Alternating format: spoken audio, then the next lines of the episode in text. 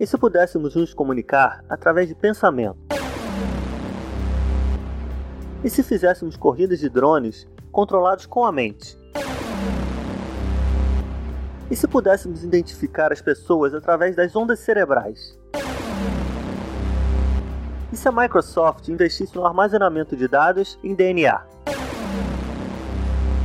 Olá, bem-vindos a mais um Futurascast, a sua dose semanal de informação e inspiração através das notícias que mais bombaram sobre tecnologias futurísticas e inovações fantásticas, extraídas diretamente do brilhante portal gringo futurism.com e traduzidas, levemente ajustadas e comentadas de maneira especialmente peculiar por mim, Pedro Novaes. Então vamos que vamos!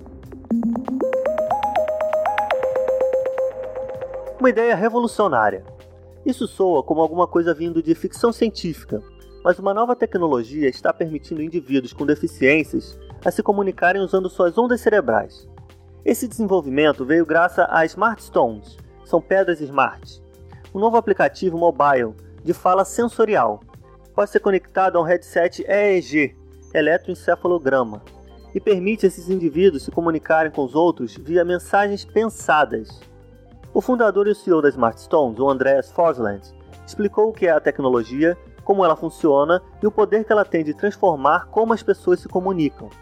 Quando perguntado sobre as origens das Smart Stones, ele ressalta que a ideia começou com a mãe dele e com uma coisa conhecida como Hope Stones, que seriam pedras da esperança. Ele começa, abre aspas, minha mãe teve pneumonia na UTI e ela estava entubada em um ventilador, então ela não podia falar e tinha mobilidade bastante limitada. Ela estava meio que trancada dentro da sua própria mente. E quando você tem uma doença razoavelmente séria, você realmente precisa ser confortado saber que alguém ali está com você.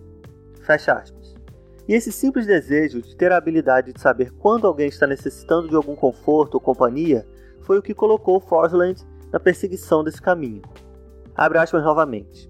Eu visualizei alguma coisa que era muito simples, muito rudimentar, que você só esfregasse a fim de enviar uma mensagem de texto e permitir que alguém soubesse que você está acordado e ativo. Se você tivesse algum problema, como um movimento mais abrupto ou até derrubasse o aparelho, ele enviaria um sinal para o socorro imediato. Fecha aspas. E baseado nisso, a primeira versão do aparelho era um sistema bem elementar, com só duas mensagens principais: Eu estou acordado e venha agora. E foi assim que a Hope Stones, depois rebatizada de Touchstone, nasceu. Forsland continuou, já que notou que a ideia rapidamente se desenvolveu a partir daí, com pessoas de vários grupos e comunidades diferentes querendo ter acesso ao produto. Abre aspas. Nós começamos a construir protótipos e a fazer testes de mercado. E muitos pais de crianças com autismo e pessoas com ALS, esclerose lateral amiotrófica, vinham até nós e diziam: Ei, você pode me ajudar? Meu marido já perdeu a sua voz e está perdendo suas outras funções, e eu ainda quero ser capaz de falar com ele. Isso pode ajudar? Fecha aspas. Foi aí que ele percebeu que o software era mais importante que o hardware. O problema com a tecnologia atual, de acordo com ele, é que é difícil, se não impossível, de ajustar sobre medida para cada pessoa e suas necessidades específicas. Abre aspas novamente. O que eu aprendi depois de conversar com várias pessoas com inúmeros tipos diferentes de problemas é que a interface do usuário é o maior impedimento. A razão pela qual algumas tecnologias falham completamente é que os usuários não podem usar a interface fisicamente. Então, quando nós olhamos para isso, eu pensei: ótimo, vamos usar o nosso software como uma plataforma de comunicação para as pessoas que não podem falar e desenvolver uma parceria com companhias de hardware sensorial, que podem usar os seus sensores como se fosse um controle remoto para o nosso aplicativo. E fecha aspas. E foi exatamente o que eles fizeram. A partir daí, a ideia evoluiu dramaticamente, saindo de uma simples pedra de apertar se transformando em uma plataforma sensorial, que pode se encaixar nas necessidades de pessoas de diversos grupos diferentes.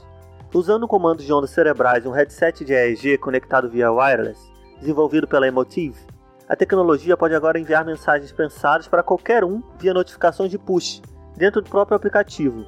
Então ele explica, abre aspas, então, como a nossa Smart Stone era como um controle remoto para conversar usando toques e gestos, nós agora nos unimos com a Emotive, que produz um headset de EEG que pode gravar os padrões das ondas cerebrais e nós podemos converter esses padrões cerebrais em comandos para o aplicativo. Fecha aspas. Incrivelmente, a tecnologia é capaz de reconhecer um grande número de padrões de pensamentos diferentes. E o aparelho é capaz ainda de reconhecer padrões faciais, tais como sorrisos, piscadas, viradas de olho, entre outros. E para se começar a usar o sistema, os indivíduos trabalham com alguém já familiarizado com a tecnologia, e eles focam em um ou dois comandos-chave. Uma vez que eles já dominam o envio dessas comunicações, eles podem então avançar para adicionar uma variedade de outras informações. Fosland complementa. Abre aspas. É como ir à academia. Você se torna mais apto e mais eficiente com a prática contínua, fecha aspas. E é claro que aparelhos de comunicação para aqueles com deficiência existem já há algum tempo. E quanto a isso, o CEO afirma que a meta deles é realmente trabalhar em conjunto com outros, a fim de criar mais opções de comunicação para essas pessoas, se adaptando melhor às necessidades dessa gama tão grande de pessoas diferentes. E ele conclui, abre aspas, você pensa em um quarto como uma rotina onde você tem pessoas que estão lá sentadas e trancadas o dia inteiro, e daí você imagina um futuro onde essas pessoas podem ter um laptop perto delas e elas podem literalmente dizer coisas e ter conversas com alguém que pode falar quando elas não podem, esse é um futuro que eu acredito. Fecha aspas. Você pode baixar hoje o aplicativo agora na, na App Store, que por enquanto é só para iPhone, e você também pode se cadastrar para ser um beta tester do headset EEG.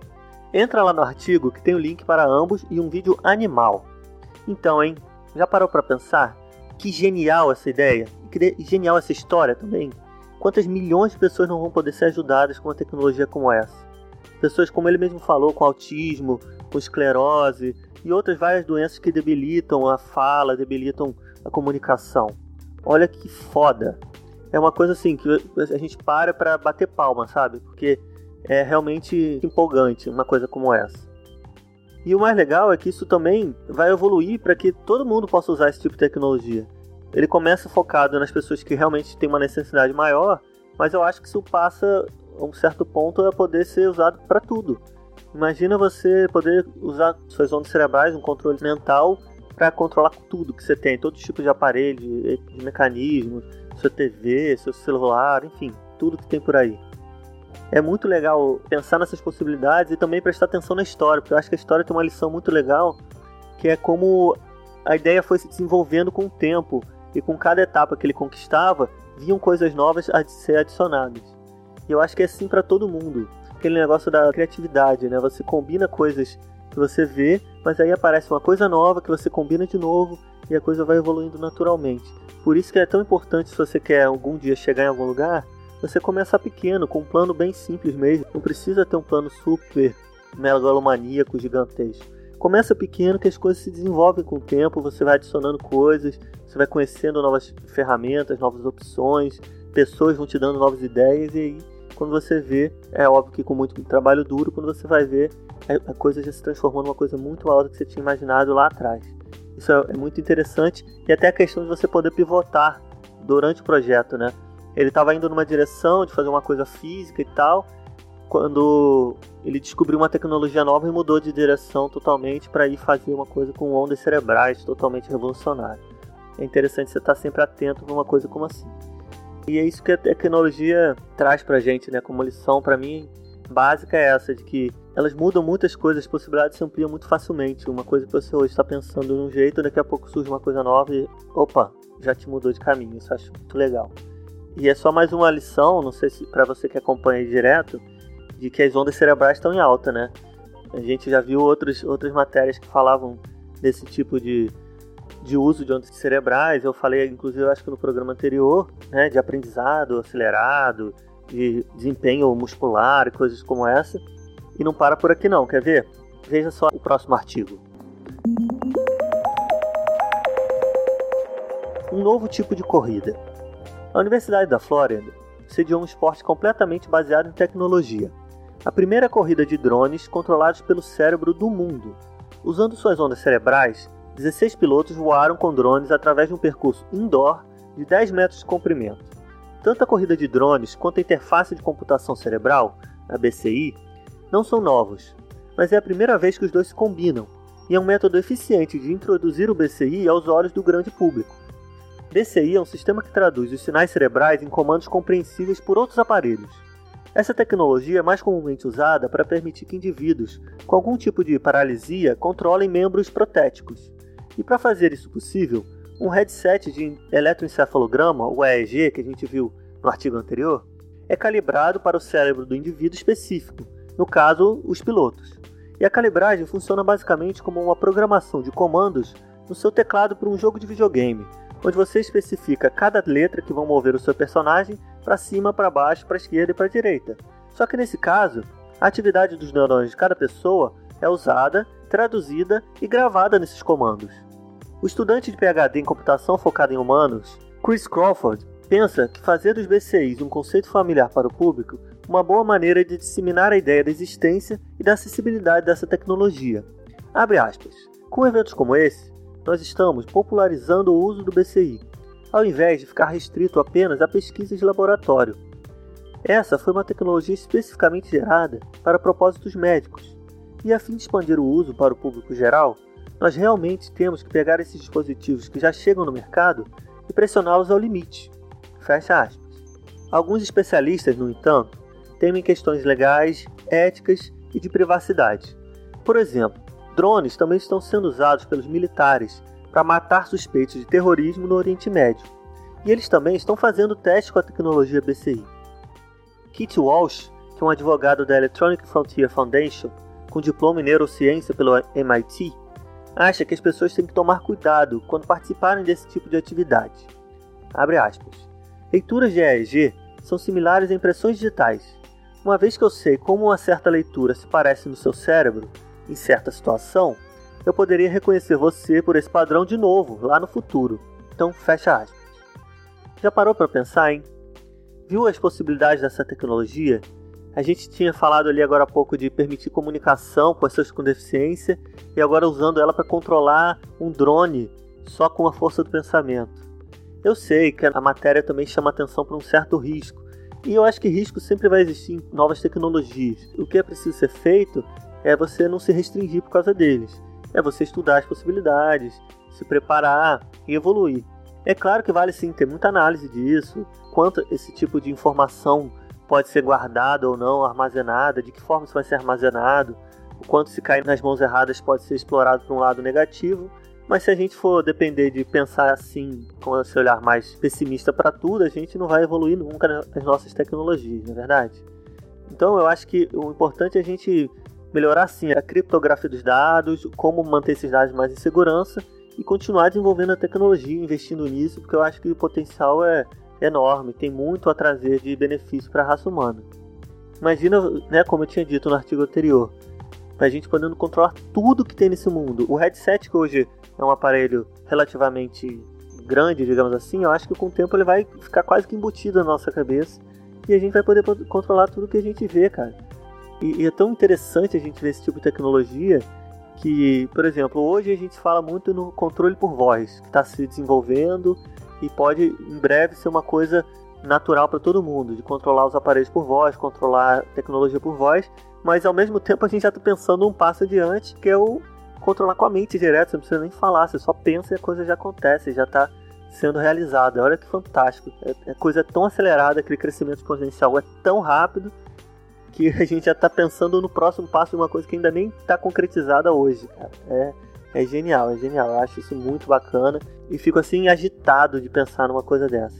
Aí ah, tem mais. O advogado lá ele chama atenção para essa questão de eles serem similares a impressões digitais, que existe um certo risco de isso precisa ficar em segurança ou não, mas isso também tem grande benefício em ter esse lado parecido com impressão digital, cada um ter o seu único padrão de ondas cerebrais. E eu vou falar um pouco mais disso agora no próximo artigo. Impressão cerebral. Por um longuíssimo tempo, o mundo confiou nas impressões digitais como uma forma fácil de identificar indivíduos. Isso porque as impressões digitais são únicas e permanentes para cada pessoa. Então, o que acontece quando a impressão digital de alguém é roubada? Isso pode soar um pouco exagerado, mas é bem fácil roubar a impressão digital de alguém. Você precisa só pegar um copo que ela tenha segurado. Simples assim. E claro que você não pode fazer crescer um novo dedo nesses casos para substituir a impressão roubada, não é verdade? Isso significa que, uma vez comprometida dessa forma, está comprometida para sempre. Só que agora, pesquisadores da Universidade de Binghamton descobriram uma forma mais eficiente de identificar pessoas, usando as ondas cerebrais. Por causa da diferente reação que cada pessoa tem para vários estímulos, tais como comidas, palavras ou celebridades, Isso significa que as ondas cerebrais dessas pessoas também apresentam um padrão diferente quando essas coisas são apresentadas a elas. Não existem duas pessoas que vão apresentar o mesmo padrão cerebral quando confrontadas com a imagem, digamos, de um cachorro. Isso levou os pesquisadores a estudarem como isso pode ser aplicado em segurança e identificação. Eles testaram a atividade cerebral de 50 pessoas que vestiam aparelhos de EEG enquanto lhes eram mostradas 500 imagens, que incluem desde imagens de pizza, Anne Hathaway, um barco e palavras variadas. E o resultado? Bem, discrepância significante na atividade cerebral que foi suficiente para definir uma impressão cerebral com 100% de acerto. Entre as futuras aplicações dessa tecnologia, provavelmente não será o uso para se desbloquear um smartphone. Porém, ela pode ser usada para guardar tecnologias muito mais relevantes e importantes. O time por trás desse trabalho vê muito potencial para isso em termos de configuração de alta segurança, onde um limitado número de pessoas autorizadas precisam de um acesso restrito de um nível ultra alto. As impressões cerebrais são muito mais eficientes para esse tipo de propósito, já que os dados biométricos de uma pessoa são muito difíceis de roubar, e mesmo no caso improvável desses dados serem comprometidos, uma identificação específica pode ser facilmente cancelada e resetada, ao ponto de um usuário autorizado poder simplesmente criar uma nova impressão cerebral. E esse estudo foi recentemente publicado na IEEE, Transactions and Information Forensics and Security. Já parou para pensar, gente? Olha só que coisa louca. A primeira coisa que me vem na cabeça é a imagem dos filmes de Hollywood, onde aqueles ladrões de banco ou super espiões vão lá e roubam a impressão digital do cara, fazem uma cópia. Ou até a gente já viu também fazer uma lente de contato que imita a íris da pessoa para identificação do, do olho, do globo ocular. Então, o próximo passo agora, o próximo filme que a gente vai ver é alguém copiando a, a onda cerebral. É óbvio que isso é coisa de filme, mas que dá para imaginar uma viagem dessa, com certeza dá para imaginar, porque esse é o futuro, é o próximo passo e é a tecnologia que vai ser a mais segura daqui para frente, pelo menos até descobrir uma coisa ainda mais impressionante. Porque o legal é justamente isso que o artigo falou. Além de você ter um padrão único, que é a mesma coisa que seria da íris ou do, da impressão digital, você pode regravar a senha, o código. É só você mudar os estímulos. Por exemplo, se na primeira versão você fez o cara reagir a pizza, a Anna Hathaway, um cachorro e um barco, e por algum motivo você desconfia que isso pode ter sido comprometido, é só você mudar as imagens, mudar as palavras, fazer o cara interagir, sei lá, o Maracanã, a praia, futebol e cerveja. Pronto, já é um novo padrão totalmente diferente e o possível ladrão ou hacker vai ter muito mais dificuldade de roubar isso, digamos assim. E volta na preocupação daquele outro artigo: ah, mas os dados podem ser comprometidos. Bem, hacker de, de informação sempre vai ter. Então eu acho que a gente tem que alinhar aqui são as expectativas. Parece que é uma visão oposta da outra matéria, mas não é. Na outra matéria ele não falou que a tecnologia não é interessante, não funciona. Ele tem medo de como esses dados vão ser armazenados. E isso sim não depende da tecnologia em si, depende do computador, da criptografia que está sendo feita em volta disso. Então no futuro a gente pode usar essa tecnologia ainda para proteger esse mesmo tipo de tecnologia, entendeu? É um tipo um Inception da parada, é uma coisa até bem maluca. E por mais que ele fale, comece falando que ah, vai ser usado ainda para casos mais restritos, de segurança de alto nível, tipo coisas assim, eu ainda acredito que isso em algum momento vai se popularizar, né? Porque os estudos vão continuar avançando, a tecnologia vai ficar mais simples e vão conseguir fazer a leitura das ondas cerebrais com mais facilidade e vai chegar ao ponto sim de a gente estar desbloqueando o nosso lar com a, com a onda cerebral do nosso padrão como uma forma de segurança. Eu acho que vai chegar nesse momento, só vai demorar um tempo, vai demorar, vai passar um tempo até isso acontecer. E aquele negócio, né? Como é exponencial, pode demorar menos tempo do que a gente imagina hoje. E agora vamos sair um pouco desse campo cerebral, mas vamos ficar ainda nessa mistura entre biologia e computação. Então vamos para a última notícia. A biologia binária. A Microsoft está agora procurando na biologia uma solução para o armazenamento de dados. A gigante da tecnologia acaba de comprar 10 milhões de filamentos de DNA sintético da Twist Bioscience para usar em pesquisas e armazenamento de dados digitais. A compra envolve 10 milhões de oligonucleotídeos longos, e a CEO da Twist Bioscience, a PhD Emily Leproust, disse em seu depoimento para a imprensa, Hoje, a vasta maioria do armazenamento de dados digitais é feita em mídias que têm uma vida útil finita e que precisa ser regravado periodicamente. DNA é uma mídia de armazenamento promissora, já que ele tem uma vida útil conhecida de vários milhares de anos, oferecendo assim um formato de armazenamento permanente, que pode ser lido a custos cada vez mais baixos. Fecha aspas. Nós precisamos de novos métodos para armazenar dados de forma duradoura e segura. Foi o que disse Doug Cameron, um arquiteto em pesquisa e tecnologia da organização parceira da Microsoft. Os seus testes iniciais mostraram que se pode gravar e recuperar de forma bem sucedida 100% dos dados binários presentes em DNA sintético. A Twist Bioscience é uma startup de biologia baseada em São Francisco, focada na aceleração da ciência e da inovação através de síntese rápida de DNA de alta qualidade. Eles fazem isso com um processo de fabricação de semicondutores à base de DNA sintético, que produz ferramentas de biologia sintética que incluem genes, piscinas de oligonucleotídeos e bibliotecas variantes. O armazenamento de dados usando DNA tem um potencial tremendo, já que a densidade dos dados armazenados em DNA é imensa, se comparado com os métodos convencionais. A nossa plataforma de síntese de DNA em silicone oferece uma escala e qualidade de produto incomparável, que acelera muito a habilidade de se gravar em DNA, a um custo que permite o armazenamento de dados, fecha aspas, foi o que afirmou lá a doutora Leprous.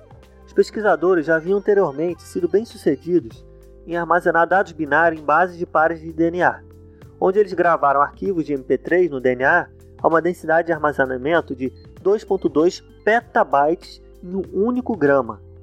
Apesar da tecnologia ainda estar há alguns anos de um modelo comercialmente viável, esses experimentos iniciais envolvendo a Microsoft e a Twist Bioscience estão rapidamente acelerando esse processo de ampliar a longevidade e a densidade do armazenamento de dados. Já parou para pensar em, sem entender os números, 1 petabyte são 1000 terabytes, que são 1000 gigabytes. É um número gigantesco e são 2 petabytes para um, 1 grama do produto. Se você parar para ver, eu tenho aqui um HD externo de 1 terabyte, mas que pesa, sei lá, uns 150, 200 gramas. Enquanto o negócio que tem 1 grama tem milhares e milhares de vezes mais capacidade de armazenamento. É surreal, é um salto quântico aí nesse crescimento exponencial de tecnologia e armazenamento de dados. E é bacana a gente parar para pensar em como a natureza é realmente muito incrível, né? Porque a solução já estava aí o tempo todo. Né? A gente só precisava evoluir o suficiente para enxergar e poder tirar proveito disso. A gente já sabe há muito tempo que o DNA é uma ótima forma de armazenar informações. Porque é através do DNA que a gente passa todas as nossas informações para os nossos filhos, por exemplo. Então a gente já sabia disso, a gente só não sabia como aproveitar, só que agora sabe. E isso é um outro salto gigantesco na evolução da tecnologia. Porque pode até ser que não seja para o ano que vem que isso vai se tornar realidade. Mas como a gente sabe, o crescimento exponencial às vezes nos prega algumas peças. E quando a gente prevê que vai ser daqui a 5 anos, novas coisas surgem e o processo todo é acelerado. Então a gente pode ser surpreendido bem em breve. E pense em como isso vai interferir em toda essa rede de novas tecnologias que a gente está vendo surgir e está esperando aí para o futuro. Porque, por exemplo, as inteligências artificiais, os computadores quânticos, eles vão lidar com um processamento muito grande de dados, vão depender de muita informação. Então eles vão precisar ter uma capacidade de armazenamento muito maior também. E as coisas vão se casar, vão se entrelaçar e vai ganhar força, e vai crescer e a gente vai ficando animado. E é por isso que eu estou quase perdendo o fôlego. Porque a gente vai conseguir dessa forma, quando as coisas se encaixarem, chegar aí nesse futuro fantástico que tanto desejamos e tanto esperamos aqui, e tanto prestamos atenção. Eu acho que é só uma questão de tempo, de continuar investindo, esforço. E, pô, quando a gente vê duas gigantes, principalmente uma gigante como a Microsoft, investindo nisso, a gente vê que isso é um caminho que com certeza vai ganhar força e vai se expandir em muito pouco tempo. Então a gente pode esperar que daqui a pouco a gente vai ter um pendrive do tamanho dos pendrives originais, só que com a capacidade de armazenamento milhões de vezes maior do que um pendrive que se tinha, sei lá, 5 anos atrás. Pra gente ver como realmente a coisa evolui loucamente. E bem, por hoje é só. Os links aqui para todos esses artigos estão lá na descrição ou na nossa página no Facebook. E lembrando que é só você seguir por lá no Facebook e no Instagram para ficar sempre atualizado aqui com as muitas outras notícias, porque enquanto aqui eu trago os destaques semanais, por lá rolam os destaques diários do site do Futurism. Não vai dar esse mole, né? E tem também a novidade do, do canal do Futurástico no Telegram. Que o Telegram é aquele, como eu já disse, concorrente do, do WhatsApp, só que bota o WhatsApp no bolso, ele é muito melhor, tem muito mais recursos, muito mais interessante. Então você também não, não pode dar esse mole, não pode perder essa oportunidade de ir lá. É só entrar no aplicativo, jogar Futurástico e você vai achar o canal onde você vai estar recebendo as informações as mesmas que tem no Instagram e no Facebook, só que sem depender de um feed. Ou seja, você vai estar recebendo com notificações toda hora. Então, para você que quer ficar ligado mesmo e não perder nenhuma notícia, é, é o melhor caminho, pelo menos é o que eu, eu tenho reparado por enquanto. Ainda tem pouca gente lá, mas hoje é um canal de mão única, mas eu estou pensando em abrir um grupo onde as pessoas vão poder interagir também e tornar a coisa muito mais interessante, de certa forma, tá? Então vai lá, não perde essa oportunidade e até semana que vem, né, gente? Muito mais notícias futurásticas. Então pare, pense, incurbe e transforme.